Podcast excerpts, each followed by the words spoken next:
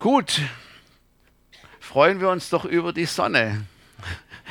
Nach diesen trüben Tagen hat der Herr das Licht angemacht. Das ist wirklich sehr schön.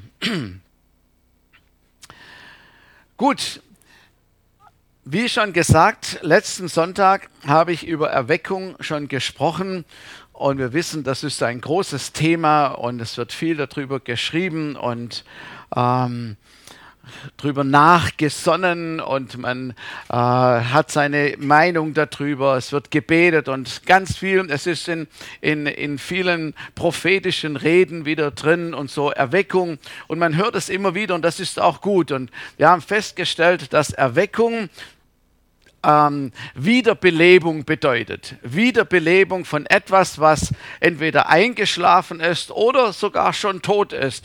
Eine Wiederbelebung in, in Bewegung bringen, zu reanimieren oder zu aktivieren.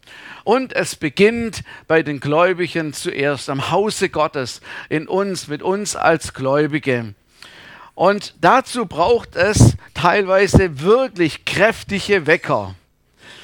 Und deswegen haben wir den hier mal eindrücklich noch stehen lassen. Und Wecker, Wecker sind wirklich gute Einrichtungen. Ich hatte es letztes Mal ausgeführt.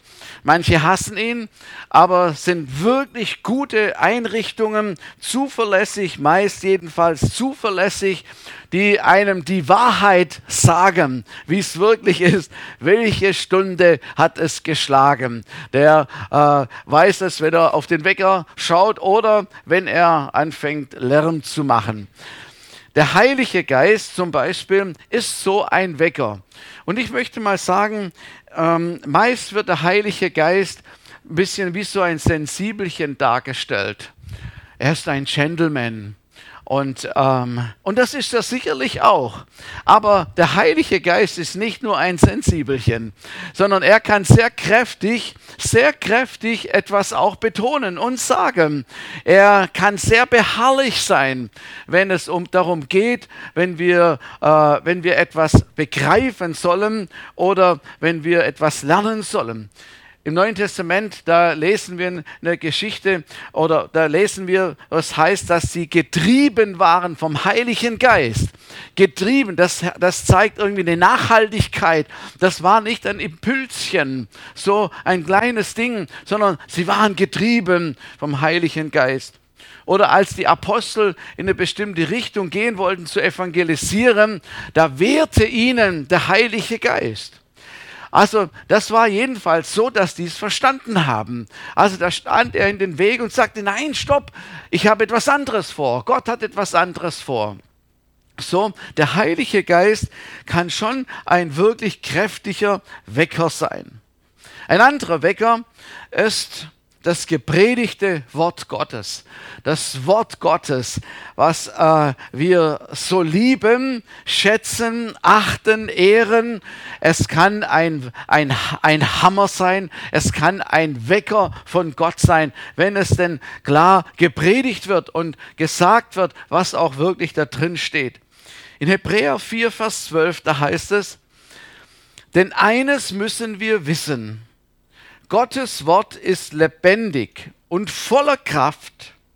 Das schärfste beidseitig geschliffene Schwert ist nicht so scharf wie dieses Wort, das Seele und Geist, Mark und Bein durchdringt und sich als Richter unserer geheimsten Wünsche und Gedanken erweist. So, das Wort Gottes wie ein zweischneidiges Schwert, nein, schärfer als ein zweischneidiges Schwert. So, das zeigt, dass das Wort Gottes uns die Wahrheit offenbart, wie es wirklich ist. Und Mark und Bein, ich kenne mich nicht so genau aus, aber da muss man ziemlich, also das zu trennen ist nicht so einfach. Aber das Wort Gottes kriegt es hin, um zu zeigen, was ist der richtige Weg, was ist der falsche Weg, was will Gott für unser Leben. Ich komme dann nachher nochmal drauf auf das Wort Gottes. Ein weiterer Wecker ist Ermahnung in Liebe und Autorität. Das ist wirklich ein Wecker. Und zwar, wenn wir untereinander, Geschwister untereinander, wenn wir zueinander sprechen, uns einander ermahnen in Liebe, in Liebe und in Autorität, die uns Gott gegeben hat. Zum Beispiel zu sagen, hör doch endlich auf, dein Doppelleben zu führen. Vielleicht noch netter könnten wir es auch noch sagen, aber eindringlich, deutlich und klar. Oder vielleicht beende diese Beziehung, die ist nicht gut für dich und Gott will das nicht für dein Leben. Manchmal ist es gut, dass ein Wecker wirklich gehört wird und es deutlich gesagt wird.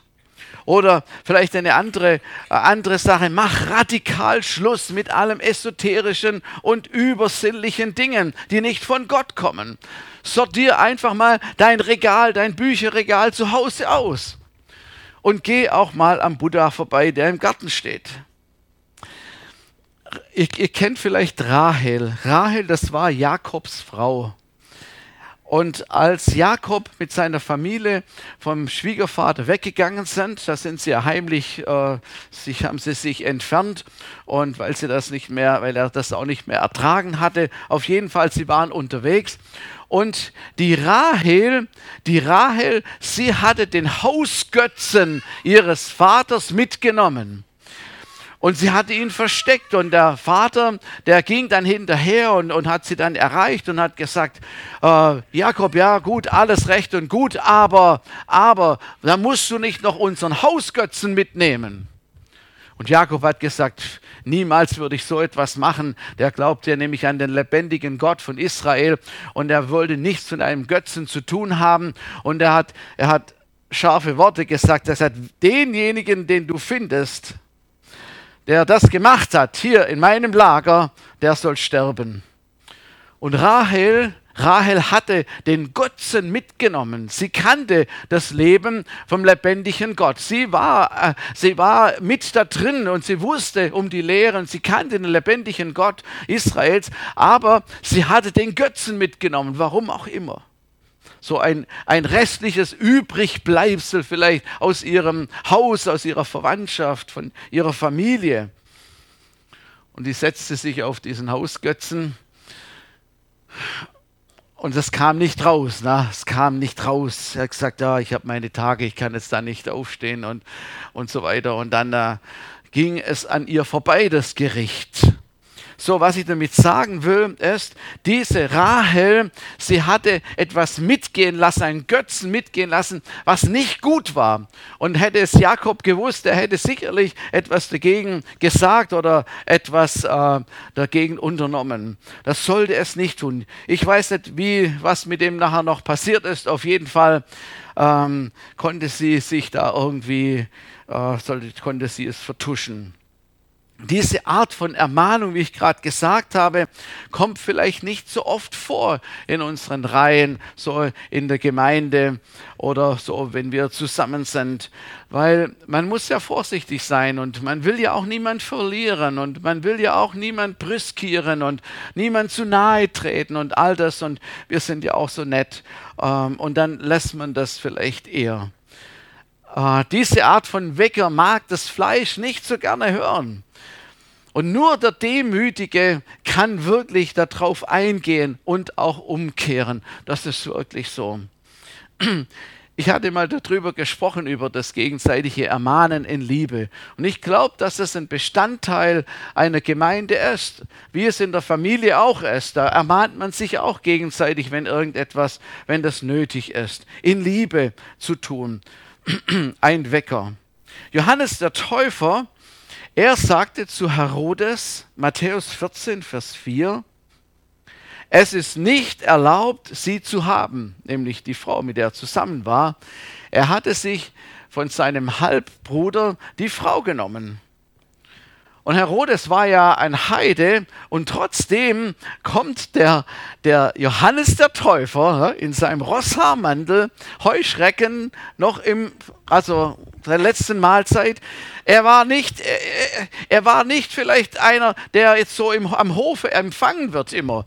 Aber irgendwie mochte der Herodes ihn schon auch und er kam zu ihm und er sagte zu ihm, was du machst, ist nicht okay die Frau, die du hast, das ist nicht okay, dass du sie hast. Ein richtiger Wecker hat er losgelassen vor dem Herodes und dafür hat er mit seinem Leben bezahlt. Aber warum? Weil die Herodias, nämlich die Frau, um die es ging, ihn gehasst hat weil sie genau wusste, es stimmt, was er sagt und sie wollte es nicht hören und hat sich dagegen aufgelehnt und hat an alles veranlasst, damit ähm, Johannes der Täufer gestorben ist oder dass man ihn ermordet hat. Zuvor hat, hat Johannes der Täufer überall gepredigt, tut Buße, tut Buße. Und er nahm kein Blatt vor den Mund. Die Leute kamen, das ist erstaunlich. Ne? Also äh, lade mal ein äh, äh zu einer Bußpredigt nächst, nächsten Mittwochabend äh, eine Bußpredigt hier in der Stadthalle irgendwo. und dann kommen die Leute von überall her und hören die Bußpredigt. Vielleicht kommt kein einziger. Aber die Leute, die gingen in die Wüste dorthin, wo Johannes der Täufer war, um sich eine Bußpredigt anzuhören, um sich anzuhören, tut Buße, hört auf mit dem, was ihr gemacht habt, kehrt um, macht ein neues Leben, geht einen neuen Weg. Sie kamen dahin und sie, und sie haben das ähm, und haben, und haben gehorcht, gehört darauf und Buße getan. Vor vielen Jahren, das war noch in, an unserer ersten Stelle als Pastor, da musste ich mal zu einem Familienvater ganz deutlich sagen, wenn du jetzt nicht etwas unternimmst, wegen deiner Alkoholsucht, dann wirst du deine Familie verlieren. Weil seine Frau hat mit, die hatten mehrere Kinder, seine Frau hatte schon beschlossen, dass sie weggeht, auszieht und glaub, irgendwo anders hingeht, weil es es nicht mehr ertragen hat.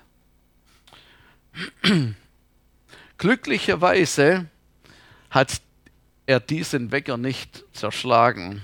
Glücklicherweise bin ich davon gekommen und er ging in Therapie, Therapie und er wurde frei. Aber es brauchte diesen Wecker, sonst wäre alles kaputt gewesen. Das war so die letzte Reißleine noch. Und dann äh, hat er gemerkt, jetzt, wow, es geht nicht mehr anders. Er, ist, er, hat, er hat wirklich gesehen, wie spät das ist, was die Wahrheit ins Auge geschaut. Und Gott sei Dank konnte Gott ihm dann auch helfen. Auch mir selber, in meinem Leben hat man verschiedene Sachen gesagt. Und zum Beispiel, du bist verantwortlich und verantwortlich gewesen. So. Oder es ist nicht richtig, was du hier und dort gemacht hast. Und wenn dann so ein Wecker kommt, so deswegen weiß ich das aus eigener Erfahrung, wenn dann so ein Wecker hörbar ist, dann bäumt sich erstmal zunächst alles so in einem auf, so der Stolz. Er ist so laut und er sagt, das gibt's doch nicht. Was bilden die sich ein? Und so mir das so zu sagen. Aber als ich dann die Ermahnung angenommen habe und das in Ordnung gebracht habe, dann stellte sich Freiheit ein. Und das ist wirklich so. Dann kommt Freiheit. Deshalb preist dem Herrn für Wecker. Amen. Preist dem Herrn für Wecker. Ihr werdet sie lieben, noch diese Wecker. Weil es wird unser Leben, es wird unser Leben verändern. Es wird unserem Leben einen anderen Anstrich geben. Es wird uns helfen, in unserem Leben besser durchzukommen, wenn wir auf diese Wegeinrichtungen des Herrn achten. Erweckung ist immer und vor allem eine Bußbewegung in der Vergangenheit gewesen und wird auch so sein. Buße ist ja so ein frommes Wort, aber Buße bedeutet ähm, in der Schweiz, da muss man da kriegt man eine Buße, wenn man zu schnell gefahren ist. Das heißt, du musst bezahlen. Buße im biblischen Sinne ist etwas anderes, sondern es heißt so, man erkennt, dass etwas falsch gelaufen ist oder dass man falsch gelaufen ist, auf dem falschen Weg ist, erkennt es und entschließt sich, umzukehren, es anders zu machen, bereut äh, das, was man getan hat und geht einen anderen Weg eben in die andere Richtung. und man bekennt diese Sache vor Gott, vor Jesus. Und oft ist es gut, das auch vor Menschen zu bekennen. Es hilft manchmal auch etwas vor Menschen auszusprechen, damit, wenn, wenn wir dann gebetet haben, dann wir sicher sein, wie ein Zeuge haben. Ja, ich habe das vor Jesus gebracht, ich habe es bekannt. Und dann kann der, dabei ist der Seelsorger sagen, so, und jetzt hat dir Gott vergeben, Jesus hat dir vergeben, du hast alles so gemacht, wie es in der Bibel steht. Halleluja. So, Menschen kehren um, auch grundsätzlich kehren um zu Gott. Das ist das erste Mal, wenn man dann Buße tut. Im Alten Testament, da riefen die Könige und die Priester zur Umkehr auf. Also manchmal bekehrten sich ganze Städte. Manchmal bekehrten sie zum Beispiel Ninive. Da war ja nur, nur der Prophet äh, Jona äh, der überhaupt nicht das sein wollte und, und gab ein, zwei Sätze von sich. Und dann ging das durch die, die ganze Stadt. Der König hat angefangen damit und Buße getan und, und alle haben gefastet und Buße getan. Und so konnte das äh, gerettet werden. Also, oder ganz Israel. Einmal war der bekannte, berühmte Prophet Elia auf dem Berg Karmel und hat alle eingeladen, das Volk eingeladen und die ganzen Baalspriester, alle waren sie eingeladen, weil das Volk Gottes nicht mehr allein den Gott Israel verehrte, sondern diese Götzen verehrte, diese Standbilder des Baal verehrten und geopfert haben. Muss man sich mal vorstellen. Und Elia, äh, er, er machte eine kurze, eindringliche Predigt und, und er sagte, wie lange hinkt er auf beiden Seiten, dass er einerseits dem Baal nachfolgt und andererseits auch wieder was von Gott haben wollte. So, man würde heute sagen, so ein bisschen fromm kann nicht schaden. Ein bisschen sind wir auch noch dabei. Ja, ich bin ja auch ein Christ, ich bin ja auch ein Christ und ähm, aber, aber man hat noch so viele andere Dinge, die man verehrt und denen man nachhängt. Und das hat dann eben Elia thematisiert. Und dann entscheiden sie sich alle für Gott, für den Gott Israels. Naja, äh, vielleicht würden wir auch alle Buße tun, wenn mal so das Feuer vom Himmel fallen würde und, und hier mal, äh, weiß ich, das Opfer irgendwie verzehren würde. Dann würden wir vielleicht auch sagen, oh mein Gott, ich glaube, keiner würde mehr stehen. Ich glaube, wir wären alle auf unseren Knien, wenn wir, wenn wir so ein Phänomen erleben würden. So, es hat sich manches geändert. Der Herr ist nicht mehr so schnell im Leute umbringen Manche, die nicht gehorcht haben, waren einfach ratzfatz weg. Und da haben wir viel mehr Gnade, viel mehr Gnade. Menschen können sich entscheiden, sollen sich entscheiden für ihn. Und deshalb ist es immer ein Aufruf sozusagen, damit wir mit ihm gemeinsam gehen können und gehen werden.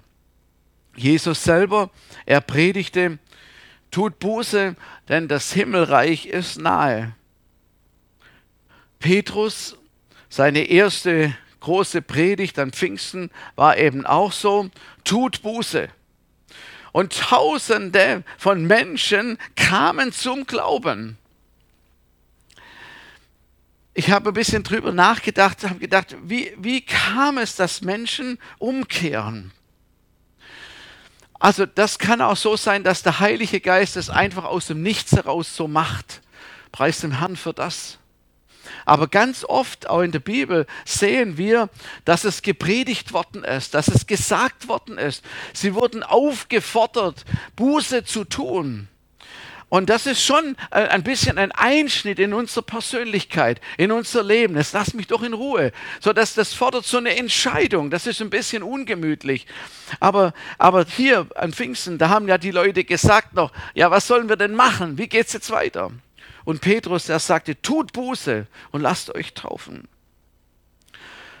Und tausende von Menschen kommen zum Glauben an Jesus Christus. Das ist schon eine, äh, eine kleine Erweckung gewesen, was da war. Ein bisschen später, da wurde ja der Name geheilt, auch durch die Apostel, und die hatten dann Schwierigkeiten deswegen. Auf jeden Fall, danach predigte Petrus wieder zu den Juden. In Apostelgeschichte 3,19. Und da sagt er zu ihnen, So tut nun Buße und bekehrt euch, dass eure Sünden ausgetilgt werden, damit Zeiten der Erquickung kommen vom Angesicht des Herrn. Und darauf, auf diese Predigt, haben sich 5000 Männer für Jesus entschieden. Also da waren wahrscheinlich mindestens nochmals so viele Frauen und Kinder vielleicht und Jugendliche dabei.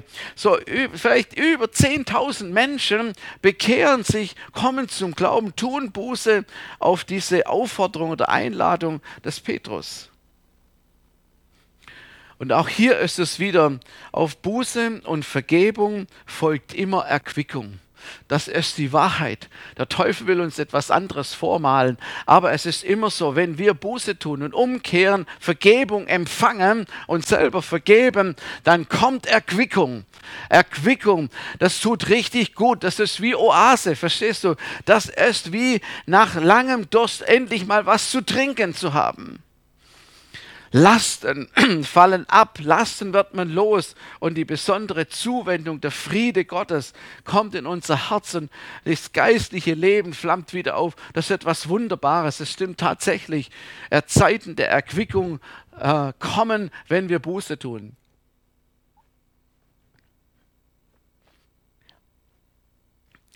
Johannes der Täufer, er spricht noch von einer würdigen Frucht der Buße. Das ist auch, ähm, also der meinte es schon genau. Der sagt, ich rede nicht von irgendwelchen Lippenbekenntnisse. So, sprecht mal alle nach. Auf zwei geht's los. Und dann sprechen alle dasselbe, ob sie das denken oder so, so denken oder nicht. Er, er, er, er mag keine Lippenbekenntnisse. In Matthäus 3,8 heißt es, in dieser Übersetzung, beweist durch euren Lebenswandel, dass ihr eure Sünden hinter euch gelassen und euch Gott zugewandt habt. Also Luther sagt, glaube ich, würdige Frucht der Buße. Also da, da, da folgt etwas, da ändert sich etwas. Das ist erkennbar, wenn jemand umgekehrt ist oder wenn jemand Buße getan hat. Frucht der Buße, Veränderung in unserem Leben, Umkehr. Paulus sagt auch so, wer gelogen hat, der lüge nicht mehr. Wer gestohlen hat, der stehle nicht mehr. So einfach irgendwie, sagt er. Das muss sich etwas verändern. Von Ephesus wird uns berichtet, dass die Leute, die da so mit Zauberei zu tun hatten und wirklich auf dem falschen Dampfer waren, als sie sich bekehrt haben und zu, zu Jesus sich bekehrt haben, dann brachten sie ihre ganzen Zauberbücher und alles zusammen und machten ein großes Feuer, um sich davon zu trennen und zu sagen, das war mein altes Leben, damit habe ich nichts mehr zu tun. Da ist das Feuer richtig gut, wenn das da drüber geht. Und so entsteht dann die Trennung von der Sünde, ein Abstand entsteht. Der Heilige Geist, er überführt von Sünde. Und je mehr Raum wir ihm geben, desto tiefer kann das gehen für uns als, als Gläubige, wenn wir mit ihm unterwegs sind. Schaut, dieser Heilige Geist, er bringt auch einmal, auch manchmal eine tiefe Beschämung über uns in einem guten Sinne da können wirklich Tränen fließen. Tränen fließen und auch das tut gut. Das ist eine, ein Akt der Reinigung, wenn man mal über seine Schuld weinen kann und zu sagen kann, oh mein Gott, es tut mir wirklich leid. Es tut mir wirklich, Schauspieler können ja auf, auf, auf irgendwie auf Kommando weinen oder so, weiß ich, irgendwie, oder streuen sich irgendwas ins Auge, damit es tränt. Aber wirklich wirklich zu weinen, also das muss, das ist in unserer Seele, das überkommt uns, das, da gibt es einen Anlass dafür. Und wenn wir darüber weinen können, Tränen zu vergießen über das, was falsch ist, das gilt auch für uns Männer. Das ist auch für uns Männer gut. Amen. Deshalb sind wir nicht als Weichlinge dann abgestempelt den Rest unseres Lebens. Und wenn schon, äh, auf jeden Fall ist es gut, wenn wir erkennen und wenn wieder Reue stattfinden kann und das sichtbar wird und wenn auch mal Tränen fließen. Und daraus entsteht eine hundertprozentige Vergebung. Amen. Eine hundertprozentige Vergebung. Manchmal heulen wir vielleicht noch, und da hat der Herr Jesus schon längst vergeben, aber das macht nichts.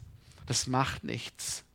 Es ist gut, dass es einfach rauskommt, der ganze Schmerz, die ganze Enttäuschung oder was es immer, was alles damit zusammenhing, dass all das rauskommt und wir Vergebung und Heilung finden. Demut ist die Voraussetzung für Umkehr. Alttestamentliche Stelle, die wahrscheinlich vielen bekannt ist, im 2. Chronik 7, 14. Und wenn sich mein Volk, das nach meinem Namen genannt ist, demütigt, und sie beten und suchen mein Angesicht und wenden sich ab von ihren bösen Wegen, so will ich im Himmel hören und ihre Sünden vergeben und ihr Land heilen. Das war schon im Alten Testament so, dass es eben Demut brauchte, um Vergebung zu finden. Wie viel mehr heute in unserer neutestamentlichen Zeit, wo wir leben. Wenn wir Erweckung möchten, sehen möchten, muss sich sein Volk demütigen unter die Hand von Gott. Wir haben das vorher so oft gesungen, dass er über alles steht. Er steht über alles. Über alles? Müssen wir vielleicht analysieren, was alles ist. alles heißt das wirklich alles? Aber genau das bedeutet es, unter die gewaltige Hand des Herrn sich zu demütigen.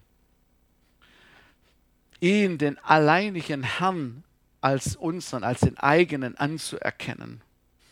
Unsere Schuld zuzugeben, sich demütigen und zu sagen, ja Herr, ich bin schuldig.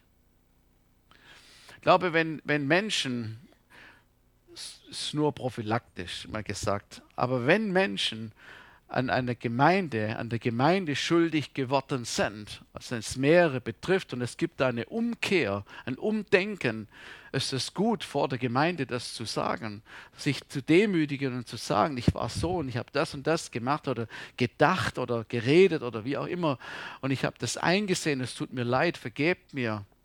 Ich glaube, dass das ein ganz wichtiger Punkt ist, den wir eigentlich fast vergessen haben. Stolz überwinden, das ist es, damit wir uns natürlich, dass wir uns demütigen kennen und können. Und, und Stolz hat viele Gesichter. Selbstüberhebung, Eitelkeit, Arroganzen, anmaßendes Verhalten oder Prahlerei, Verurteilung anderer.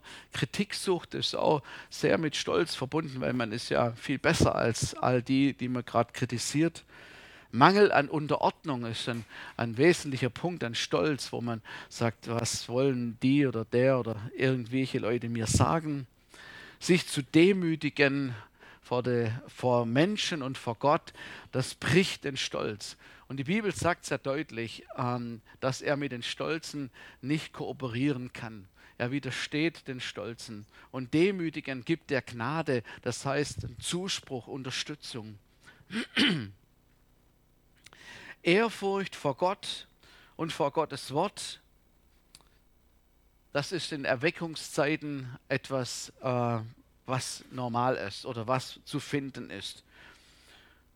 Das ist auch, wie ich vorher schon auch von Johannes der Täufer gesagt habe, in Erweckungszeiten wurde irgendwie sehr mutig, sehr mutig und klar über Wort Gottes gesprochen und gepredigt. Und vielen gefiel das nicht. Und da wurden äh, solche Prediger dann, Evangelisten, als irgendwie Fundamentalisten abgestempelt, verfolgt und, und niedergeredet und so weiter. Und das gefiel nicht allen. Aber wie war nochmal, Dietlind hat es schon erwähnt, wie war nochmal diese einfache Botschaft, die Evan Roberts, der äh, den Auslöser oder mit dem die Erweckung in Wales passiert ist, gesagt? bekenne jede, bekennt jede euch bewusste Sünde. Gebt jede zweifelhafte Gewohnheit in eurem Leben auf. Gehorcht der Eingebung des Heiligen Geistes. Gebt öffentlich Zeugnis für Jesus. Sünde wurde einfach beim Namen genannt. Heute sagt man selbst das Wort Sünde nicht so gern. Das das ist so negativ. Sünde ist so, das ist so negativ, das Wort, gell? das ist so, man sagt ja auch nicht gern Teufel oder Satan. Dann spricht man höchstens vielleicht vom Widersacher. oder irgendwie ein anderes, netteres Wort noch für ihn. Sünde, sagt vielleicht lieber Fehler. Ein Fehler ist mir unterlaufen. Oder das war nicht so ganz richtig. Es bringt natürlich nicht nur Freunde, wenn Menschen Sünde beim Namen nennen. So manche hassen einfach den Wecker, wie ich es letztes Mal gesagt habe. Die schmeißen ihn in die Ecke. Sie trampeln drauf herum. Sie wollen ihn zum, zum Schweigen bringen. Sie verbannen ihn aus ihrem Leben. Sie wollen keinen Wecker mehr haben. So deshalb, manche hassen den Wecker. Und das lesen wir ja in der Bibel auch, dass was, was äh, gewesen ist mit Verfolgung von Christen verfolgen, verfolgt, verfolgt worden sind, die den Namen von Jesus klar gepredigt haben. Und das ist bis heute noch so. Aber wir sollten, wir müssen beim Wort Gottes bleiben. Wir müssen das als unsere Orientierung haben. Und manche Dinge, ich weiß, über manche Dinge ist, man, kann man streiten. Das sind nicht, Sachen nicht eindeutig und, und man kann so und so sehen und mit dem Hintergrund und so weiter. Aber manche Sachen sind so klar in der Bibel, da gibt es gar keine Diskussion als wir über die zehn Gebote gepredigt haben. Also die sind sowas von klar. Also Lügen heißt einfach die Unwahrheit zu sagen. Also da müssen wir nicht rumdeuteln oder versuchen, das irgendwie, zu relativieren. Da ist die Bibel ja sehr klar. Es gibt nur einen Weg in den Himmel. Amen. Es gibt nur einen Weg in den Himmel. Nur wer Jesus Christus annimmt, niemand kommt zum Vater als durch ihn. Da gibt es nichts rumzudeuten. Das ist die Wahrheit. Auch nicht durch Religion oder eine Kirche oder durch gute Werke oder irgendwelche andere Beziehungen. Nein, sondern das ist das Einzige. Diese Beziehung zu Jesus Christus bringt uns in den Himmel. Und wer das nicht annimmt oder nicht annehmen will, hat keine gute Zukunft. Es gibt einfach einen Himmel und eine Hölle. Es gibt eine ewige Verdammnis, wo wir nicht hinkommen, weil wir mit Jesus unterwegs sind. Aber all diejenigen, die das ablehnen und nicht wollen, werden da nicht hinkommen können. Noch zum Schluss, kennt ihr die Geschichte von Lot? Lot war der Neffe von Abraham. Und er war mit ihm ausgezogen, Ur in Chaldea, und hat den, seinen Onkel äh, erlebt als ein Mann Gottes, der, der ein Freund von Gott war, der Verheißungen und Visionen gehabt hat und, und alles. Also er, er bekam alles mit. Er kannte den lebendigen Gott. Und er ist mit ihm reich geworden. Abraham ist reicher und reicher geworden, bis er sehr reich war, heißt in der Bibel. Und Lot ist auch reich geworden und hat eigene Herden gehabt und so weiter. Jedenfalls irgendwann wurde das nicht mehr, passte das nicht mehr, sie stritten untereinander und der Lot verließ Abraham. Lot trennte sich von dem Mann Gottes. Und mir scheint fast, als hätte er sich auch von dem Gott Israel getrennt. Das kann ich nicht beweisen, aber es scheint fast so, als hätte er all das, was Abraham verkörpert hat und gelehrt hat und gelebt hat, hinter sich gelassen. Und er zieht in das sündige Sodom und Gomorra. Zitat in der Bibel heißt es so, die Bewohner Sodoms aber waren sehr böse und sündigten schwer vor dem Herrn. Und Lot und seine Familie waren mittendrin in diesem sündigen Sodom und Gomorra, wo ganz andere Gesetze geherrscht haben. Und Gott wollte die, die Stadt äh, dem Erdboden gleich machen, weil sie sowas von gottlos war und nichts mehr dran war, was irgendwie Respekt vor Gott hatte. Und es gab tatsächlich keine zehn Personen, die gerecht erfunden worden sind. Das muss man sich mal vorstellen. Also vielleicht denkt man, in jeder Stadt findet man vielleicht doch noch ein oder zwei finden, die irgendwie gottesfürchtig sind. Aber ähm, Gott fand niemand. Und dass Lot überhaupt hier rauskam, war eine Gnade und weil, weil er Abraham liebte und weil die irgendwie zusammengehört haben, weil das sein Neffe war. Das war die Gnade von Gott. Jedenfalls kommen die zwei Engel und sie kommen zu Lot und sie sagen zu Lot, diese Stadt wird untergehen. Und eure einzige Chance ist, diese Stadt zu verlassen. So, ich lasse die ganzen Dinge aus, was da noch alles so an, an, an interessanten Dingen passiert sind. Auf jeden Fall, als es dann soweit war, heißt es dann, bedrängten die Engel den Lot und sagte, jetzt los, wir müssen gehen. Gott konnte nämlich die Stadt nicht, äh, nicht gleich, im Erdboden gleich machen, solange der Lot noch da drin war. So steht geschrieben. Und dann endlich, endlich, endlich geht er dann raus aus der Stadt. Die Schwiegersöhne in Spee, die, also sie waren wohl noch nicht verheiratet, jedenfalls die, die zukünftigen Schwiegersöhne lachten nur über das. Sagte, nichts wird passieren. So ein Quatsch. Wir werden doch nicht die Stadt verlassen, auf keinen Fall haben vielleicht noch an den Töchtern rumgemacht und so, dass sie, dass sie doch auch bleiben und so. Aber sie wollten das nichts wissen. Es ist wie auch heute manchmal, dass Menschen finden es lächerlich und sagen, was wird, nichts wird passieren. Es wird überhaupt, es gibt das alles gar nicht. Die Lots Frau, ich will es mal so sagen, sie ging widerwillig mit.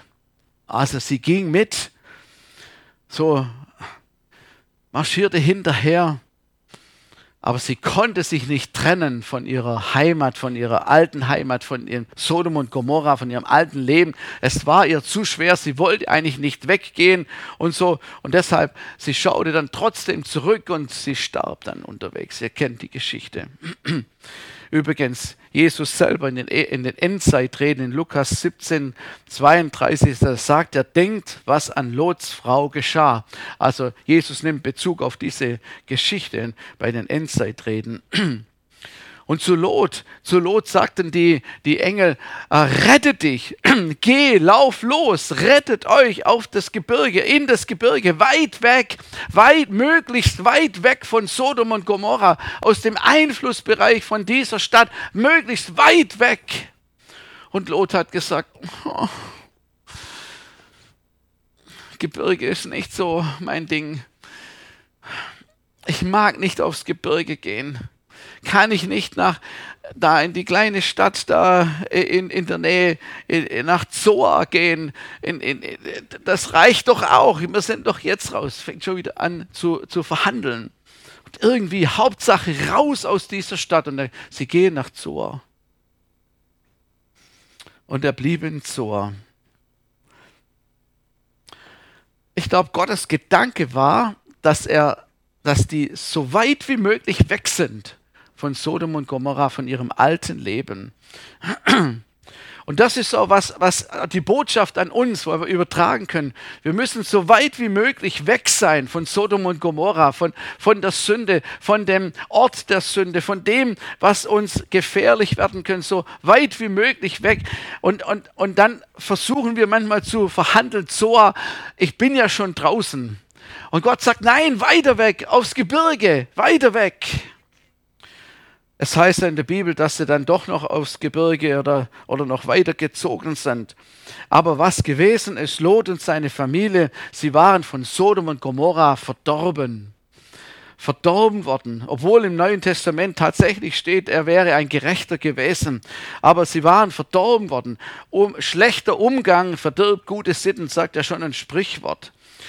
Ähm, er, er, er ließ sich von seinen beiden Töchtern betrunken machen, also No-Go, was eigentlich nicht vorkommen durfte. Und so, und dann trieben sie Insucht miteinander. Wirklich fürchterliche Dinge passiert. Wo haben sie das gelernt?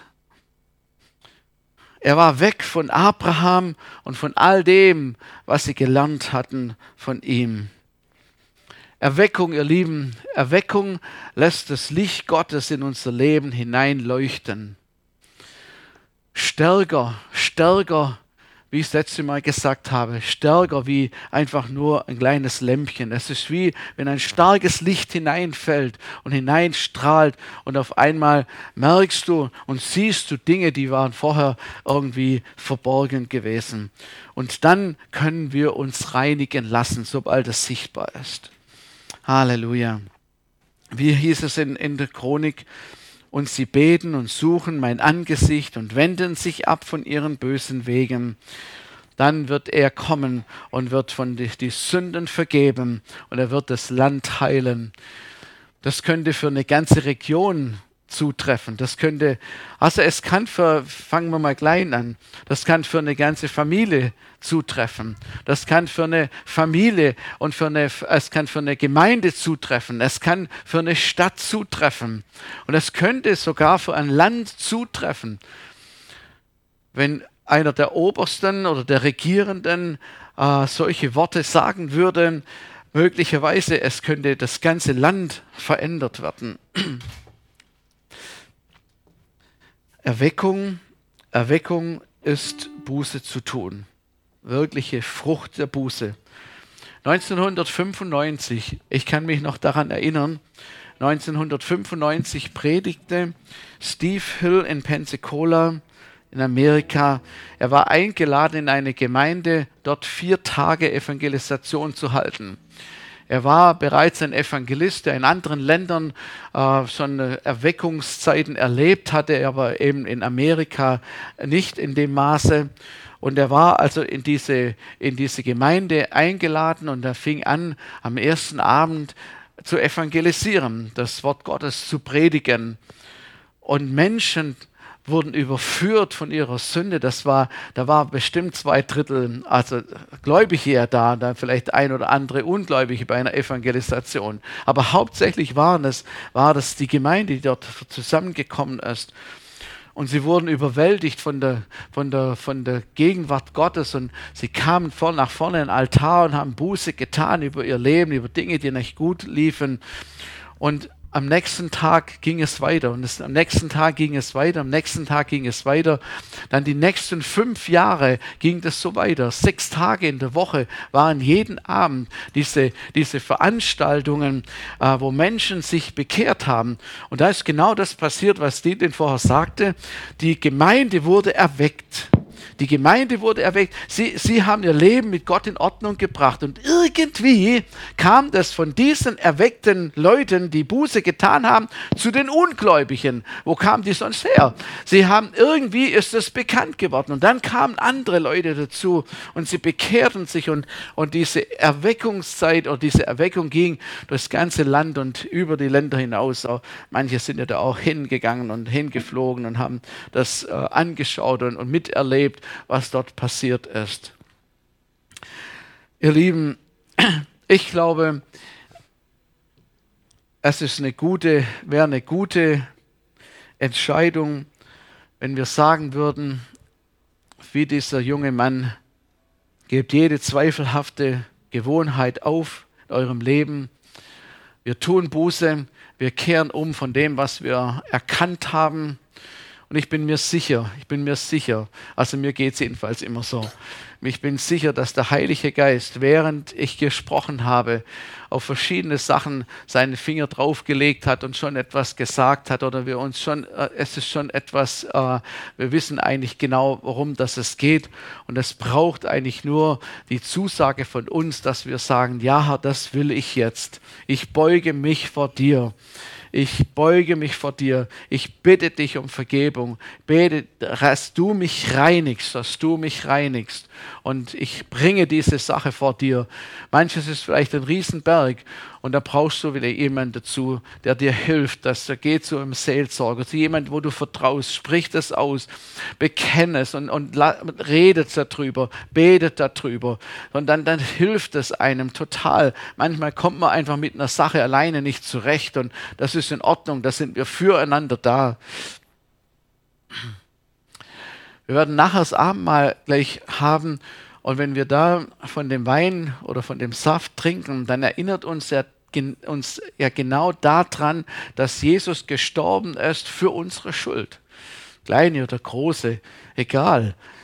für unsere Schuld gestorben ist, dass wir Vergebung empfinden. Das allein, Vergebung allein zu verstehen von, von Jesus, dass er uns vergeben hat und dass er uns vergeben will, was immer du heute ihm bekennst. So gewaltig, das ist so gewaltig. Deshalb äh, soll heute vielleicht das Abendmahl eine ganz besondere Bedeutung haben. Wenn du vorher das mit Gott in Ordnung gebracht hast und dann gehst du zum Abendmahl und du kannst sagen, oh Jesus, ohne dich wäre es überhaupt gar nicht möglich gewesen.